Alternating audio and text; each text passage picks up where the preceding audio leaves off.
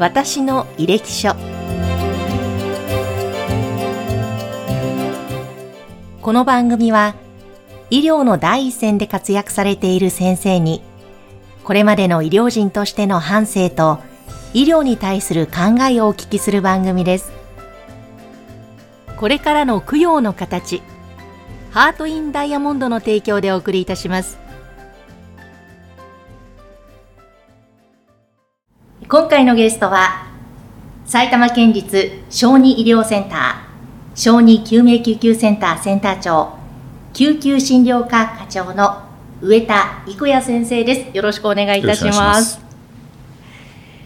上田先生は昨年フジテレビ系列のドラマ PICU で、えー、俳優の安田健さん演じる上野はじめ先生のモデルにもなられ、はい、またそのドラマの医療の現場の監修もなさったということで、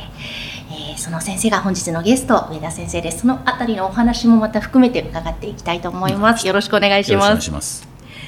まずはじめに上田先生のご略歴からご紹介させていただきます先生は1991年千葉大学医学部ご卒業その後千葉大学の関連施設にて小児科の研修医として勤められその後1994年から98年アメリカ・オハイオ州シンシナティ小児病院にて小児集中治療の専門研修及び小児科のシニアレジデント研修をなさいました。そしてその後帰国後長野県立子ども病院静岡県立子ども病院にて小児集中治療室 PICU の設立運営に関わっていらっしゃいました。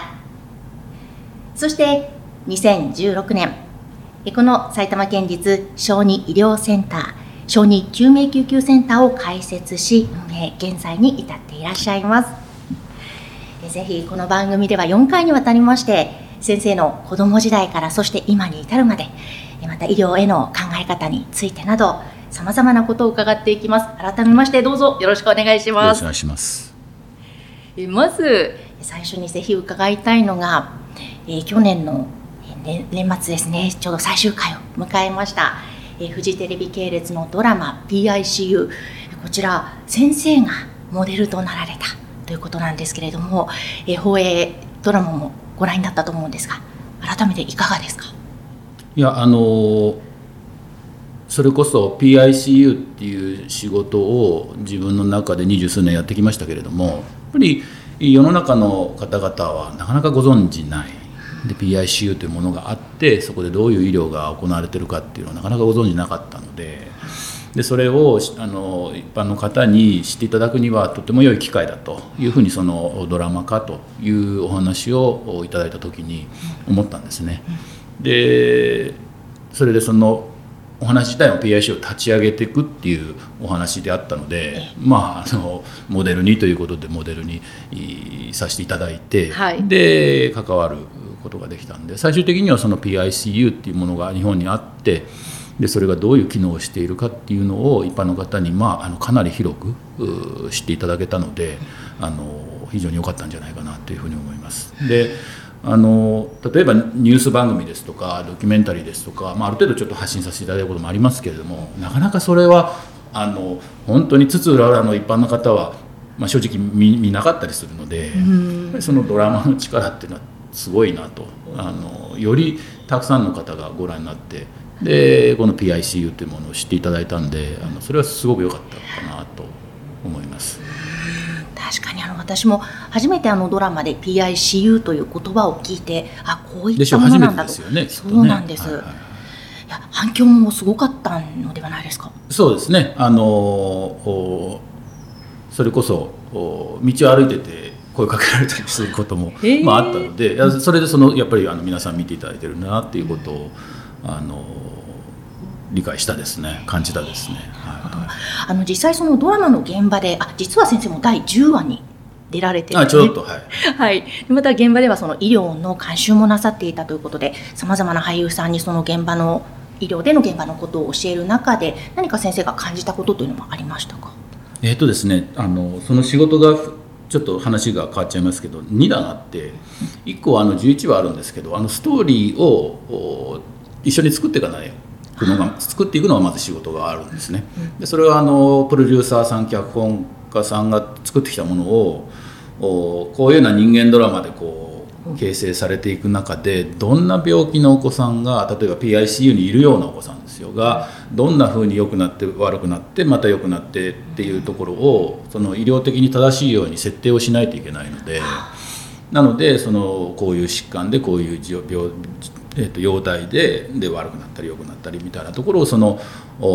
脚本家プロデューサーの意図するような人間ドラマの中に、当てはめて提案していく。でこういう病気だったらこうなりますよみたいな。それはまた自分が過去に経験した、まあ、その通りの患者さんではないですけれども、まあ、いろいろ蓄積してる中からあちょっとこう提案するんですけどね。でこう全部脚本を作ってっていうところが1点ともう一つはその撮影の時に立ち会って、現場で、えー、じゃあ実際のその医療の主義のやる時の所作ですとか、あるいはカンファレンスしていろいろ医療的なディスカッションする時のその言葉遣いですとか、まあ、さらにそれこそ安田さんなんかは私のところに来てこの時どういう気持ちでこういうことを喋ってるんですかみたいなことも聞いていただいたりそういうようなところで現場での,、まあその医療的なシーンでの演技の監修っていうのと、まあ、2本立てだったのでまあすごい大変でしたね。ですですけれどもそこで皆さんあのすごく真剣にあのドラマを作っていっていただいたのででまたドラマ放映されるごとにいろいろ反響がありましたので、まあ、本当にその PIC を知っていただくっていう意味ではあのありがたいことだなと思ってます。はいあのぜひ先生のツイッターもあるんですがそのドラマ PIC のツイッターでも先生が例えば主演のあの吉沢亮さんにいろいろなことを教えているそんな写真とともにツイッターが上がっていたりもするのでぜひそうです、ね、一度ねご覧いただければなと思いますが、皆さん本当器用であの例えば胸骨圧迫心臓マッサージなんかもですねちょっと例えば吉田さんなんかもあのちょっとこうコツを教えるとすぐ上手にやってられました。でそれを教えるのは本当にその私たち研修医とか市民の方にもその救急蘇生法を普段教えてますから、まあ、実際それと同じようなことをあの現場で俳優さんに教えるわけですけれどもね。もう一回見せればパッと上手に器用にやっていただいてあすごいなと思いましたね。はい、そうだったんですね。えー、ぜひそんな現場のお写真皆さんもツイッターで、えー、見てみてください。えー、そしてそんな上田先生なんですがぜひ、えー、今日は子ども時代どんなお子様時代を過ごされてまた医師を目指し大学時代を過ごされたのかそういったことを伺っていきたいのですが。はいまず子供時代ですね、まあ、千葉県ご出身ということなんですが先生ご兄弟は何人兄弟？えっ、と2人兄弟で弟がおります。6歳下ですね。そうなんですね、はいはい、え子供時代というのはどんなことに興味を持ってる子供だったんですか？私はそれこそ今もそうですけれども体が大きかったので、ええ。ー、結構おなんていうかな乱暴者でですね、ええ、であんまりよろしい子供じゃなかったですねきっと。でガキ大将みたいなもんでですね。はいはい。でだけれどもあのそれこそずる賢くてちょっと勉強ができちゃったりしたので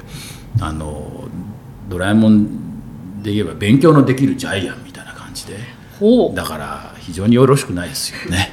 嫌な感じの子だったんじゃないかなと思うんですけどね。だからなんか自信満々でこう腕腕っぷしが強くて、うん、そういう子って大概こうテストの時は黙っちゃったりするじゃないですか、まあ、それもまああのできちゃったりするとなんかね嫌な子ですよね。いやいや最強ですね。ねだからあんまよろしくなかったんじゃないかなと思います本当あの今も先生お体すごくがっちりされてるんですが子供の頃も結構スポーツなさってたんですか？そうですね。あの小さい頃からそうあのスイミングスクールみたいなのにちょっと通ったりもしてたんで、うん、でまああの中学それから大学は競泳をやったりしてたんででその後も、うん、まあ、水泳はあの一人でもできるので、はい、えー、仕事の合間に週1ぐらいはなんとか泳いでですねでちょっと今はもう体力維持ですけどもう年を取ってどんどんどんどん体力は落ちていくばかりですけど体力維持のために水泳をやってますね。あでもその医療のしかも過酷な現場ですからやっぱりその体力維持というのはすごくこれも大切な仕事の一つ。そうですね、ですからその仕事もしててそう3040代から今50半ばですけれどもやっぱり体力落ちてきてるのでそれこそ昔はこう踏ん張れたところがっていうところがあるのでそこがなんとかこうスーッと落ちないように、ちょっと水泳をしていますね。大体1回2000 2000メートルちょっとぐらい泳いで、えー、結構泳がれますね、ね。えー、だからね本当に体型がっちりとされてて鍛えてるんだろうなというのがそのあの病院のね、まあ、鍛えてるというよりもその維持をするのに必死っていうような感じですね、えー、でもその子供の頃勉強のできるジャイアン水もなさっててと、えー、そのお子様時代過ごされてそのお医者さんになりたいなというのはその頃というのはまだ思ってなかったうん、その頃は思ってなくて医者に医者を志したのは、えー、高校生になる頃ですかね中学か高校生で、あの頃にあの衛星放送って今 BS はいつでも見られますけれども、はい、その衛星放送が初めて、えー、お茶の間にこう映るようになったような時。でその時にちょうどあのアフリカで、まあ、今ももう続いてますけれどもアフリカで飢餓が生じているよというのが、まあ、報道されるようになってで昔はそのなかなかそういう海外のニュース映像なんて目に飛び込んでこなかったですけれどもその衛星放送 BS でそういうものがこうバンとこうお茶の間に出るようになってきた。でそこでやっぱりアフリカの子どもたちが飢餓にやられて、まあ、バタバタ死んでいっている。あるいはあのご覧になったことあるかもしれませんですけれども弱ってで動けないけれども生きている子どもの顔にハエがとハエが止まったりしてですね、はい、とてもこう悲惨な状態っていうのがこういきなり普段の生活の中にボンとこう映し出されるという状況があってでそれはもうその、まあ、多感なと言っちゃなんですけれども中学生高校生ぐらいにとってみればとってもショックなお話ででこれは何だと。でそれこそ今まではなんかあのいい調子です過ごしてきたわけじゃないですか日本でその頃の中学生高校生。でこれは何だってショックを受けてでもう純粋にその高校生の気持ちでこの子どもたちを助けたいなっていうことを思った。そしたらあの、まあ、そういうところにこう行って、えー、医者になってそういう子たちを助けられたらなっていうふうに思った。っていうのが、まあ、一番の最初でしたね。はい、じゃあもうその原体験といいますか、えーやっぱりそこのところの根本の思いというのは今も続いていらっしゃるんですか？そうですね。でそれでその子供を助ける。で医医者になるのがいいだろうと。でまあもうですから最初から割ともう小児小児科小児医療っていうところを決めていたので、まあ、あんまりその大学を卒業する時に科を選択するのではほぼ迷わなかったですね。おそうなんですね。あのその大学時代千葉大学ということなんですが大学時代は先生どんなふうに過ごされてたんですか？そうですね。ですからその大学に入った時に、まあ、将来的にはそういう小児医療小児科医かあるいは小児に関わる外科でもいいかなと外科系でもいいかなと思ったんですけれどもになってで行こうと思っていたのででそれにはやっぱり具体的には例えば WHO ですとかそれからいろんな NPO で協力するそれこそ今国境なき医師団みたいなのありますよね、はい、ああいうものに行きたいと思っていたので、うんうん、まあ、まず英語力をしっかり鍛えないといけないだろうというところがあったので。でまあ、受験でそれなりに英語をやるじゃないですか、はい、でその力があ落ちないように英語の勉強を開始してそれでえー、っと大学のサークルで英語会話部に入ったりしてでかつ医学の勉強は全部英語でしました。で日本語の教科書はあの買わなかった。そうなんですか、えー、えー、それでもう一から全部そのあの日本語で入ってくるものは全部英語で単語を覚えてで英語の教科書を読んでそれで勉強をしてました。それで、えー英語で勉強をしながら目指す中で、うん、あの米国の医師免許、うん、USMLE って今言いますけれどもそれが、まあ、あの医学部4年次6年次までに基礎基礎基礎医学のが受験ができてで臨床医学のが受験ができてっていうようになっていたので、まあ、学生のあのステータスでも、まあ、受け受けられる、まあ、もちろんその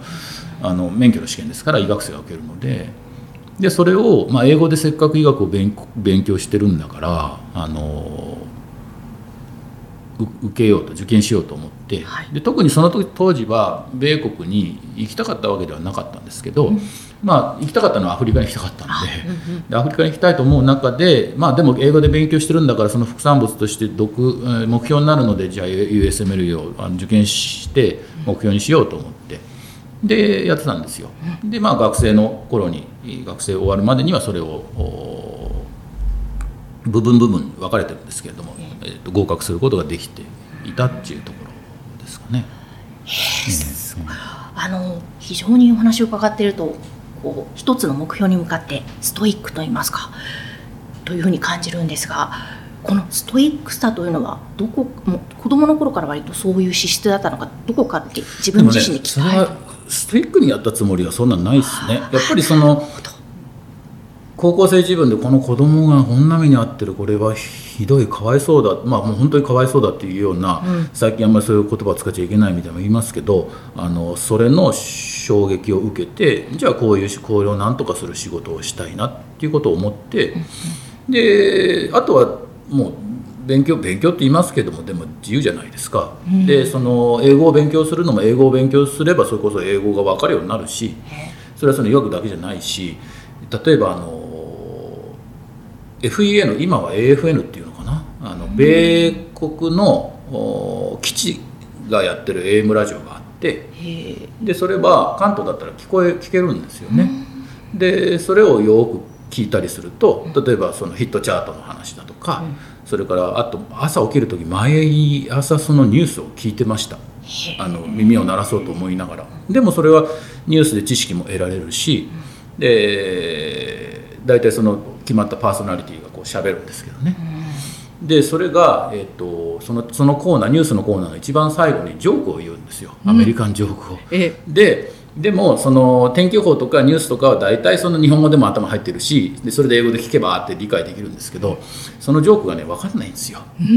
で最後にジョークを言ってどうだ面白いだろうみたいなことを感じてこうそのパーソナリティ言うんだけどそれが分かんなくて、はい、で悔しくてこれを理解したいなと思ってみたいな感じでだから非常に楽しく英語っていうのもこう聞いてあの、まあ、勉強するっていうよりはあのなんだろう分かっていって面白いなっていう感じでやっていたので。それで、えっと、あとは大学時代は、まあ、水泳で体力をつけていこうっていうのもあったんですけどその傍らでやっぱりもうその国際協力を学生の時代からなんか携わっていきたいなっていうのがあったので、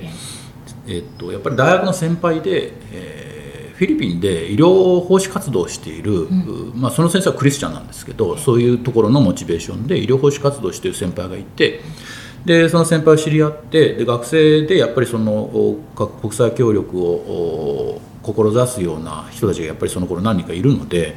で一緒に集団になってでそちらに研修実習みたいなのに行ったり、はい、で向こうのフィリピンの医大の学生と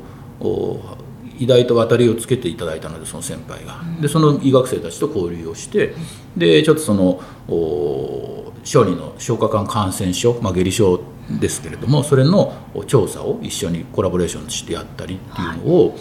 えー、と大学生の頃にやってたのかな。でもそれもそれでね行って友達もできるし非常に英語で喋りながら、うん、あのコミュニケーションしてで調査をしたりっていうのもまあ楽しくやったので。あんまりこうストイックでそれをやって苦しくて苦しくて苦しい中をなんかやり遂げていくっていうよりは、ええ、本当に好きなことを楽しくどんどんできたなっていうまあそれも幸運なんですけどねいうことでやっていました。はい、だからそんなになんかあの大したことじゃないと思います。いやいやそうやっておっしゃることができるのがすごいなと思うんですが、えー、でもやっぱりそのやっぱり根底には高校生の頃に見たアフリカのその、まあ、それが一番ショックを受けたってところですね。そこがあっても揺るがないそこの助けたい医者になりたいという思いがあるから、ね。苦労とかそういうことではなかったということなんですね。えー、わかりましたあの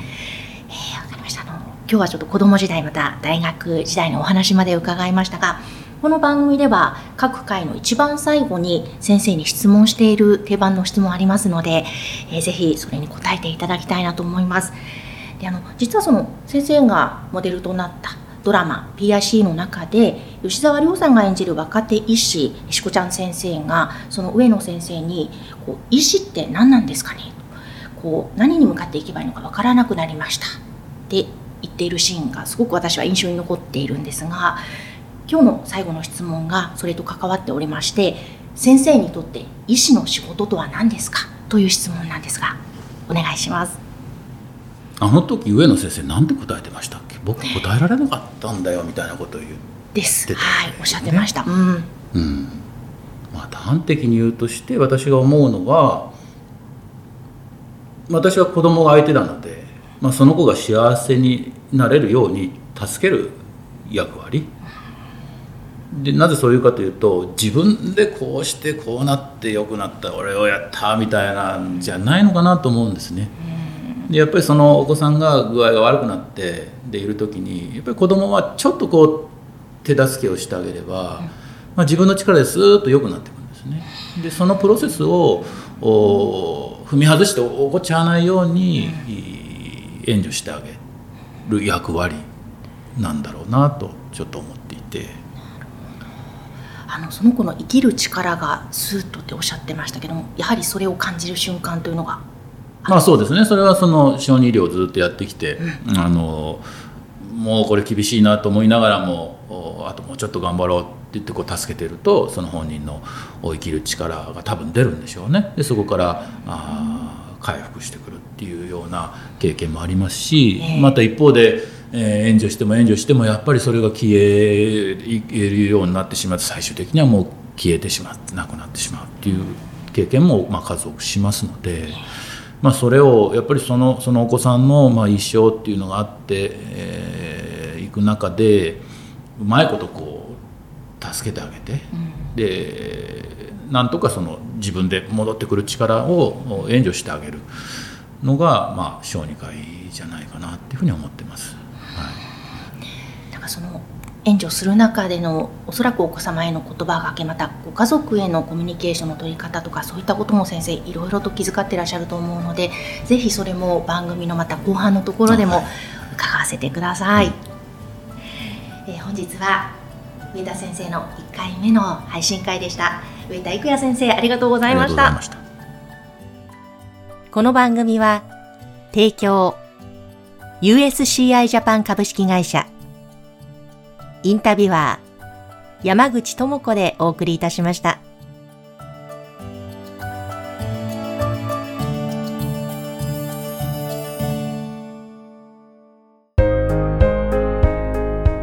手元供養にはご遺骨で作るダイヤモンドを。ハート・イン・ダイヤモンド。それはこれからの供養の形です。